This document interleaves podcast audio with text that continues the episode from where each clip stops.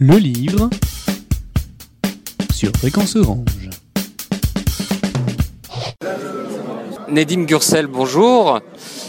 Vous pouvez m'en dire un petit peu plus sur l'Ange Rouge? Pourquoi l'Ange Rouge? Écoutez, c'est un roman qui interroge le XXe siècle à travers un grand poète turc communiste, Nazım Hikmet.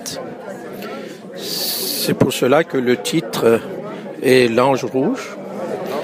Le XXe siècle fut, à mon sens, euh, le siècle du communisme, si on considère qu'il commence avec la révolution d'octobre en 1917 et qu'il finit avec la chute du mur de Berlin en novembre 89, 1989.